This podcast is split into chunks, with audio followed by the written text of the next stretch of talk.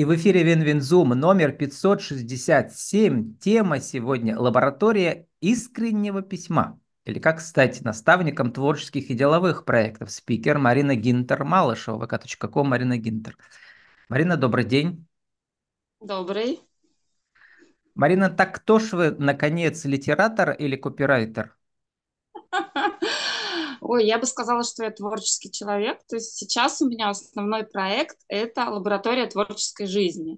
То есть вот то, что вы назвали лабораторией искреннего письма, это был прям такой этап в моей жизни очень значимый. И можно сказать, что эта тема осталась, но я все-таки ушла а, именно в более такую общую историю, связанную не с письмом, а с построением своей жизни на творческих началах. Вот, потому что, например, когда я писала книги, у меня, естественно, появилось желание рисовать к ним обложки. Я стала рисовать, и я поняла, что теперь я уже немножко больше, чем про письмо. И э, больше, чем копирайтер, вы организатор вечеринок, таких, я бы сказал, э, арт-художественно-литературных. Э, как это называется у вас? Посиделки моделируем ну, счастье? А, да, сейчас у нас идут посиделки «Моделируем счастье», вот, и больше, чем копирайтер, это точно, потому что я еще пишу стихи, я пишу художественные тексты, вот, и в том же копирайтинге, например, у меня есть принцип, что я работаю исключительно с теми проектами, которые мне интересны, а, ну, то есть это сфера образования, личное развитие, психология, то есть мне должен, должна быть интересна тема, интересный Можете проект, себе это позволить? Копирайтинг – это да, все еще ваш источник дохода основной? Или один, уже есть другие? Один из, один из и, и я прям тут, скажем так, очень разборчиво. Я говорю себе, лучше я поем гречку, чем я возьмусь за неинтересный проект. И если мне проект не интересен, либо я отказываюсь, либо я могу назвать такую цену, что я предполагаю, что люди откажутся, ну, прям такую высокую, uh-huh. вот, если я не очень хочу работать с этим проектом. Вот, а по поводу вечеринок, э, такая появилась идея, я партнер проекта «Счастье внутри», которая производит пастилу, фруктовые чипсы и в холодное время наборы для глинтвейна собирает. Uh-huh. Вот. И когда мы собирали в прошлом декабре, я прям почувствовала, что у меня с середины декабря новогоднее настроение, прям половину месяца Очень, держалось. кстати, какая-то свежая идея. Первый раз слышу за тысячу эфиров. Вот для посиделок надо найти партнера, ну, как сказать, рекламодателя, да, который производит эм, как вы сказали, Глинтвейн и пастилу? Да, да, мы собираем наборы для Глинтвейна, и как бы первоначально появилась идея, что мы будем на мастер-классе собираться, каждый для себя собирает набор для Глинтвейна, который уносит он потом с собой, и вторая часть, что мы уже гасим свет, зажигаем свечи, гирлянды и ведем какие-то беседы такие про счастье, я читаю стихи, обсуждаем какие-то темы непростые, типа там любовь, конфликты и так далее. Вот, и пока, ну, так сложилось, угу. почему-то, что людям вторая часть стала интереснее. Это смесь арт-терапии э, с психи, такими, психотренингом таким общим, да? Я даже не знаю, как это назвать, если честно. Пока я как бы остановилась на том, что у меня, ну, у меня на самом деле сейчас нет определения. Я попробовала это назвать, например, около литературные посиделки. Mm-hmm. Но здесь мы не только про литературу говорим, да. Мы, например, как-то смотрели фрагмент фильма, я подбирала фильм по пьесе Оскара Уальда, вот, мы смотрели фрагмент фильма, потом читали фрагмент из книги и все это обсуждали. Но, естественно, люди говорят про то, что их волнует. Вот, а вот свои... эта целевая аудитория, почему она интересна производителям вот Глинтвейна и так далее? Это вот кто? Это женщины-литераторши? Ну, нет, смотрите, как бы изначально было задумано под Глинтвейн, вот, а оказалось потом, что люди идут на меня, вот, uh-huh. и глинтвейн получился просто как один из напитков, и сейчас, скорее всего, как бы холодное время пройдет, появится какой-то другой напиток. То есть uh-huh. все равно люди собираются вокруг темы, вокруг атмосферы, вокруг человека, а напиток как такая дополнительная история, ну, потому что мы же привыкли собираться за чаем, да, условно, там, в гостях. Угу. Есть а давайте поп- попытаюсь угадать. Да. Ваша аудитория 25-54 активные женщины, нет? Угу. Ну да, да, да. Вот. А, почему я про эту категорию вспомнил? Только что прочитал книжку про американское телевидение утреннее, и сериал недавно был, Morning Show, а я человек, работавший на телевидении в прямом эфире, мне это все интересно. Так вот, э, в Америке там 30 лет идет война за эту аудиторию, она называется самая продающая аудитория, потому что огромный рынок, 25-54. И именно больше женщины. Ну, для телевидения, Мгм. для утреннего телевидения. Наверное, для литераторов э, в широком смысле тоже эта аудитория самая да, благодарная, и они ваши книжки покупают. Кто покупает ваши книжки? Кто ходит на ваши вечеринки? Ну, как бы действительно такая категория, это именно женщины примерно такой возраст. Вот, но я могу сказать, что они такие довольно разные. Вот есть мамы, которые, у которых там есть дети, она, например, в разводе, и очень ей круто, когда она приходит сюда просто отдыхать. То есть она прям такая, чух, все сбросила. И у нас были случаи, когда мы даже разрешали брать с собой детей, я вижу, что эта мама вот полностью в отключке, она своего ребенка вообще не готова контролировать, даже если он находится в этом пространстве, потому что она пришла сюда отдохнуть. Кто-то Но отдохнуть приходит абсолютно... культурно, да, Да, да, ну да, конечно. Не то, что там оторваться в ночном Не клубе, просто напиться, а культурно, а, а вот именно... Вы же пишете про это, да, что э, у вас есть пост, вообще как Угу, э, научиться брать верную интонацию, когда мы продвигаем свой бренд, ну, себя, да, в угу, соцсетях. А про пять базовых правил.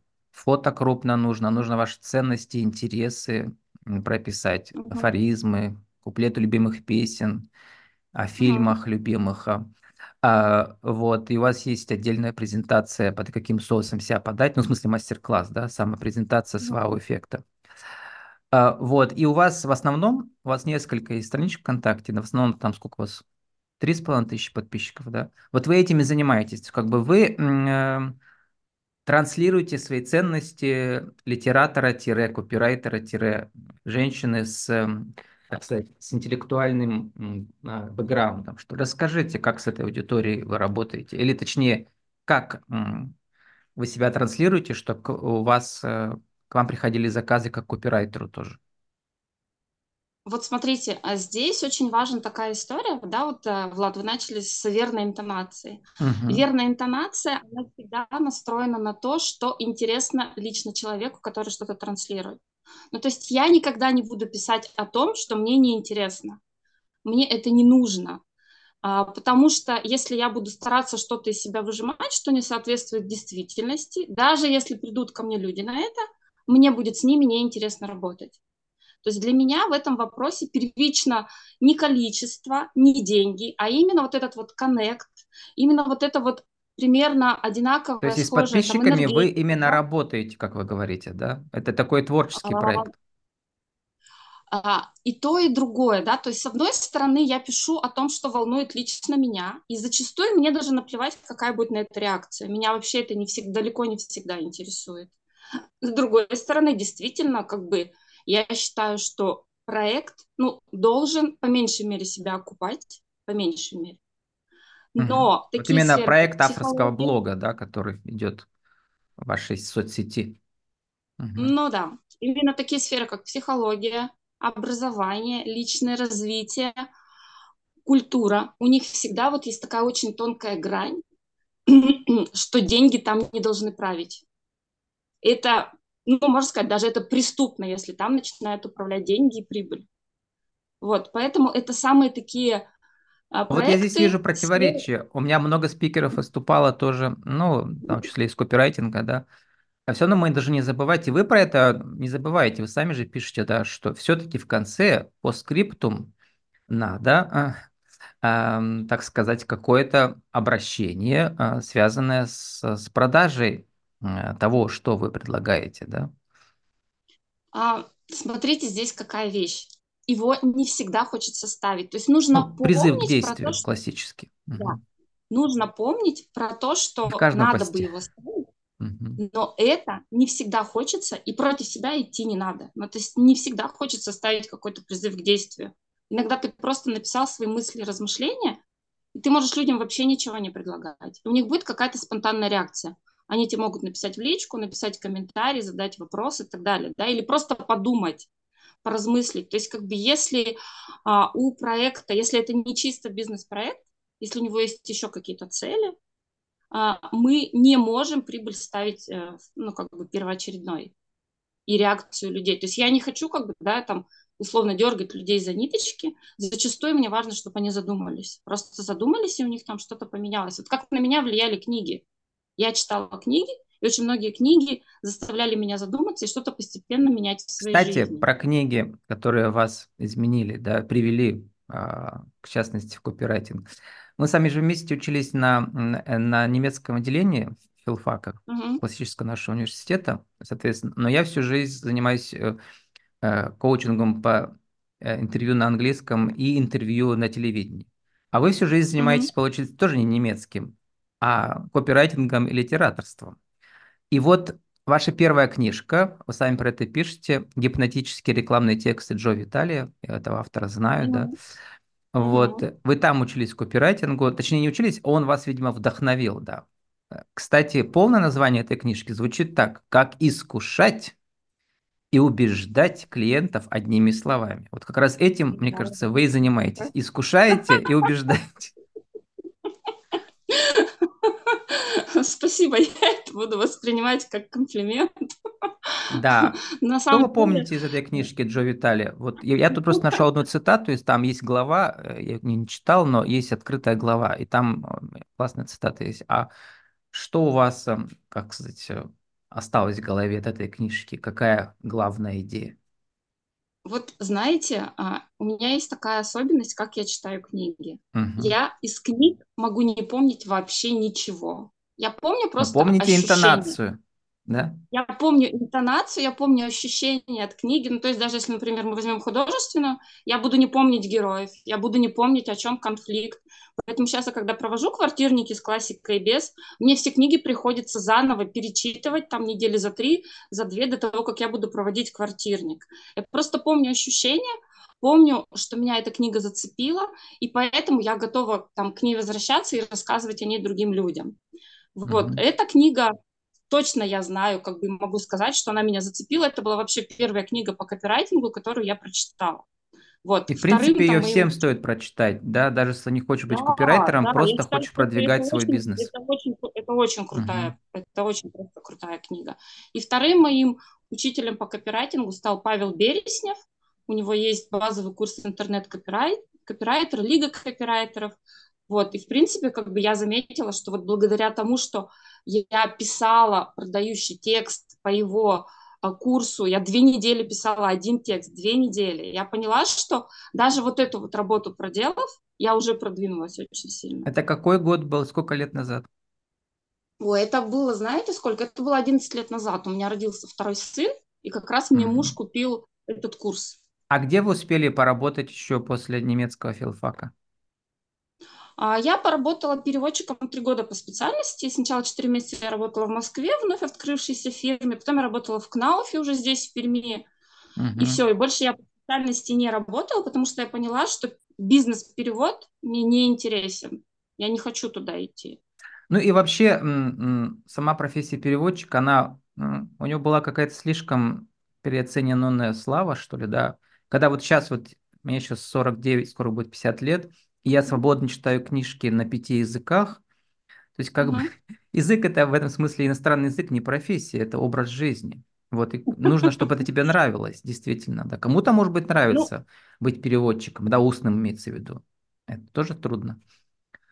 это труд большой, да, Мгм. мне нравилось, но я Кому-то поняла, нравится что ну, художественный перевод. А сейчас просто э, вы, например, может быть, не следили, а я специально слежу, как развивается Google переводчик. Вот прямо по текстам смотрю, да. мгм, То есть там мгм, каждые несколько месяцев какие-то взлеты огромные. Сейчас вот э, через Google переводчик м, даже художественный текст, даже поэтический текст, по крайней мере, мгм. построчник там очень точный получается. Но иногда он там ошибается, но все равно это небо и земля.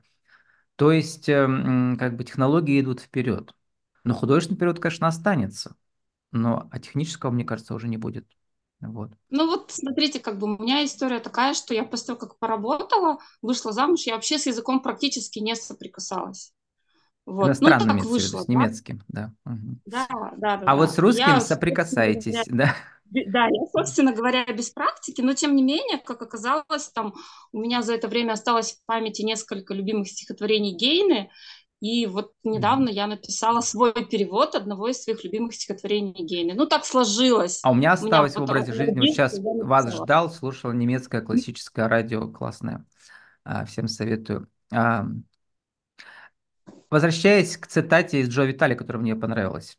Значит, глава называется «Большой доверительный секрет», и он пишет, гипнотический стиль рождается от свободы быть самим собой. Но Сначала нужно стать свободным, чтобы овладеть этим стилем гипнотическим, да. Но дальше он пишет, что ну, не нужно забывать все-таки про это единство, что э, гипнотический текст продающий, он на третьем месте, а у нас должно еще быть база адресов, то есть кому мы продаем, ну, в смысле, там, какая-то, или в соцсетях э, мы знаем, кому продать, или, может быть, через таргетинг и так далее, да. Мы должны владеть каким-то уникальным предложением торговым, то есть какой курс продавать, что продавать. И только потом уже а, включается вот этот гипнотический текст. Вы согласны с этим триединством по важности? База, предложение, текст. Или вы по-другому думаете? Я думаю по-другому. Мгм. А, Текст на первом Сначала, месте. а, сначала то, что вы хотите донести миру.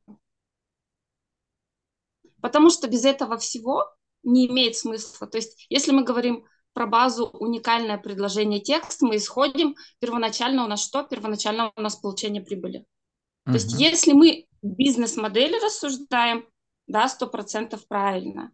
Если мы идем от того, чтобы познавать мир, себя в этом мире, а, самосовершенствование, да, выстраивать отношения только с теми, кто нам интересен, А, я понял, слушайте, наверное, вот для тех, кто в найме работает маркетологом, вот это, э, вот это триединство верно. А вы же как бы не в найме.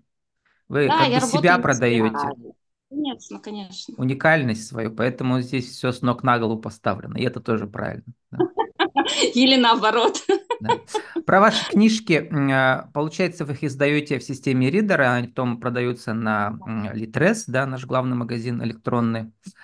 А, Вот, э, то есть это такое самоиздание, да. Расскажите, насколько это То есть там забот много, я знаю, люди издают, но э, часто ведь, эм, чтобы продвинуть свои книжки, это еще сложнее, чем продвинуть, как продвинуть себя как копирайтер. Да, да, это, это очень непростая работа. Я не скажу, что я там в ней успешна. Ну, условно, у меня написано 10 книг, продается более-менее. Роман продается, сборники не продаются. Вот, но у меня это было сознательное решение, потому что когда я написала, а у меня первый, кстати, появился именно роман, а когда я написала роман, я поняла, что не готова идти в издательство, Кредит доверия, выбор между работа. семьей и влюбленностью. Это Да, такой, какой? да, да, классическая любовная история или что это? А, Это не назовешь классической любовной историей, потому что я слышала, а, во-первых, женщины, которые в разводе говорили мне, это мысли как из моей головы. Ну, Мужчины, это которые все-таки психотерапия говорили, некая, да, еще одновременно. мужчины говорили, что это ему очень помогает понять жену. Мгм, Кто-то мне называл это роман-тренинг, кто-то мне говорил, чтобы понять все мысли, которые ты там заложила, мне надо еще три раза перечитать. Вот. То есть как бы форма, да, форма классический любовный роман по форме. мгм, Читается легко за два вечера. Но вот по воздействию у каждого такое свое. Кто-то говорит, что это про то, как любить себя. То есть у каждого мгм. какая-то своя история с этой книгой складывается, какой-то свой роман. Ну вот они, э, наверное, я не ошибусь, если скажу, что такие книжки продаются, когда люди пришли вам куда-то там на вашу вечеринку, они вас уже лично узнали, вы их заинтересовали своей аурой, да. После этого они покупают книжки. Или бывает наоборот, через книжку люди к вам пришли. А, есть такое, что через книжку люди ко мне приходят, но это сейчас будет не про роман, а вот про мастер-класс, под каким соусом себя подать. Мгм, То есть, условно, знакомая подарила книгу, и потом мгм, оказывается, что это человек, который собирает какие-то свои мероприятия, говорит, я прочитала вашу книгу, мне нравится, а вы можете для нас провести. Бывает мгм. обратная история. Это и еще только что у вас вышла книжка «Булавка. Навигационная повесть о силе одной фразы». Да. А, И там у вас было другое название, как называется, «Бабы на теплоходе». Теплоход... Баба теплоходная, да, это было первое рабочее название. Эта Это про книга женщин, написана которые работают на теплоходе или про что? А, Условно нет, нет, это, как сказать, мысли из женской головы, когда она попадает вот в эту вот абсолютно другую историю, потому что то, что там творится внутри команды, это вообще своя жизнь, который очень сложно сопоставить с тем, что происходит на Земле, и который очень сложно сопоставить А с тем, что видят там туристы. успели как-то вот это вот наблюдать?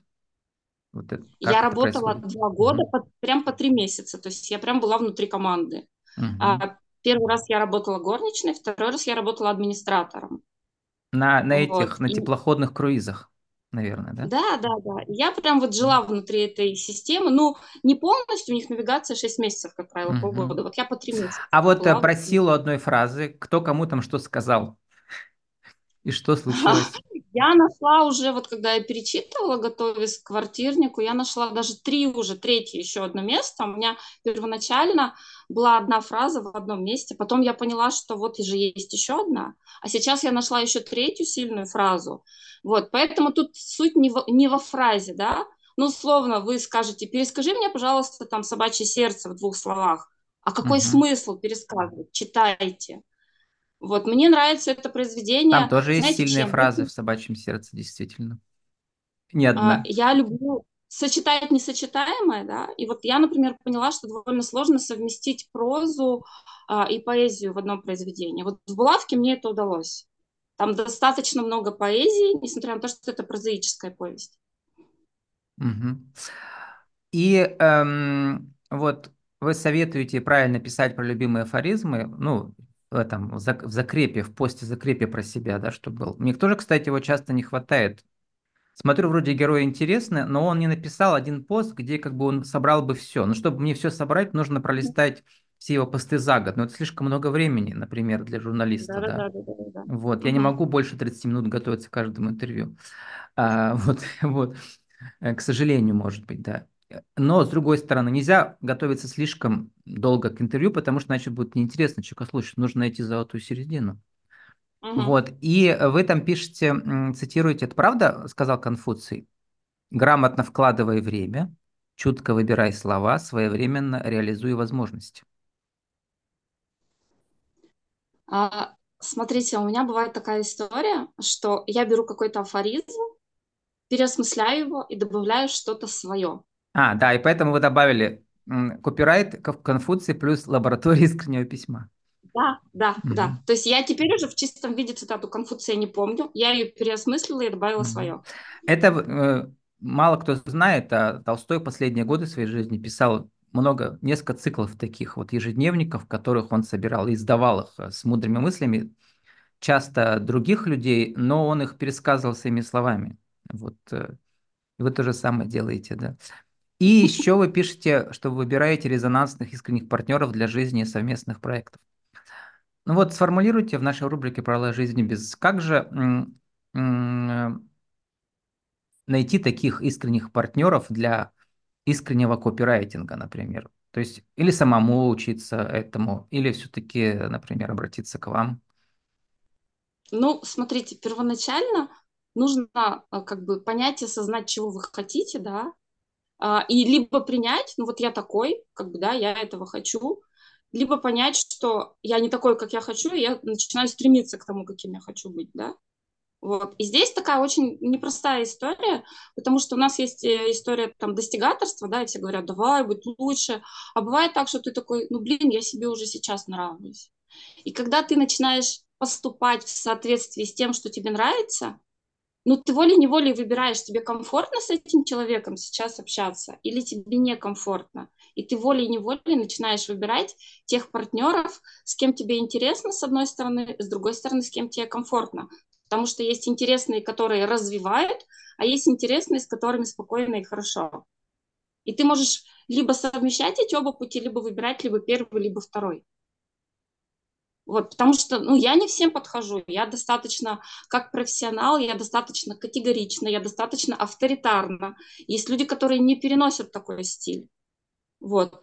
При этом я зачастую даю людям не то, что они хотят, а то, что им на самом деле нужно. То есть, например, человек думает, что ему надо развивать проект, ему надо увеличить прибыль, а на самом деле может оказаться, что ему нужен двухмесячный отдых где-нибудь Мгм. в Турции, в Таиланде Поэтому вы себя называете наставник, в первую очередь, творческих а, Да, в- и во да. вторую очередь бизнес-проектов, да. Потому То что есть творческая смысле. энергия это, Мгм. это как раз то, что движет, это топливо. И у деловых проектов тоже. Если в И человеке не вы будет этой эту творческую энергии, составляющую можете в человеке увидеть, да, может он, он себе еще не видит, и вы уже увидите как-то. да, есть такое, да. Потому что если в нем она закончится, он будет за счет своего здоровья бизнес делать, за счет удовлетворенности жизнью. Зачем это? Ну вот, а, а, заканчиваем уже, и как вы пишете, приглашаете, у вас будут продолжаться эти глинтвейновые вечеринки, да, в студии Запад-Восток. С марта? Посиделки, посиделки, не вечеринки. Это именно Посиделки, посиделки. посидел. А, Они продолжатся весной, да, у вас? Но суть Скорее всего, останется. напитком.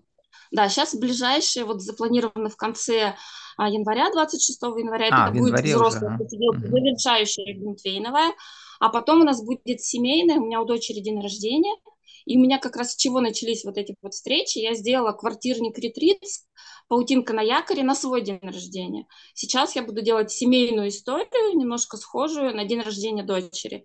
Она будет со спектаклем, с какими-то музыкальными мом- То есть моментами. квартирник ретрит– это у вас дома, но одновременно это мастер-класс, куда люди могут Это, это в прийти. студии, вот а, студия Запад-Восток, она так сделана, очень уютно, что ты как будто бы дома находишься. Это Мгм. прям обалденное Но пространство. суть остается, пишите вы, душевный разговор о важных вещах и творчество. Слушаем стихи, обсуждаем литературу, смотрим фрагменты хороших фильмов. Есть арт-составляющая, ну и есть что выпить от спонсора. Да, Самое главное. Ну, здесь условно можно не, не говорить, что выпить все-таки какой-то напиток, потому Мгм. что, например, там на тех же глинтвейновых у нас люди выбирают, вы пьете алкогольный или А как безалкогольный. называется эта компания Глинтвейновая? Это? Как называется компания Глинтвейновая? Я А, счастье прослушал. внутри. Они Счастье внутри. производят пастилу, фруктовые чипсы и наборы для глинтвейна. Да, Вот сейчас э, еще открыты классные. про счастье внутри и снаружи, и про искреннее письмо сегодня мы говорили с Мариной Гинтер-Малышевой лаборатории искреннего письма или как стать наставником творческих и деловых проектов vk.com Марина Гинтер. И напоследок еще моя новая, ну, тебе любимая рубрика. Ваша миссия в двух словах. Два слова максимум. Проявлять себя таким, какой ты есть. Проявлять себя. э, Марина, спасибо, удачи вам. Всего доброго.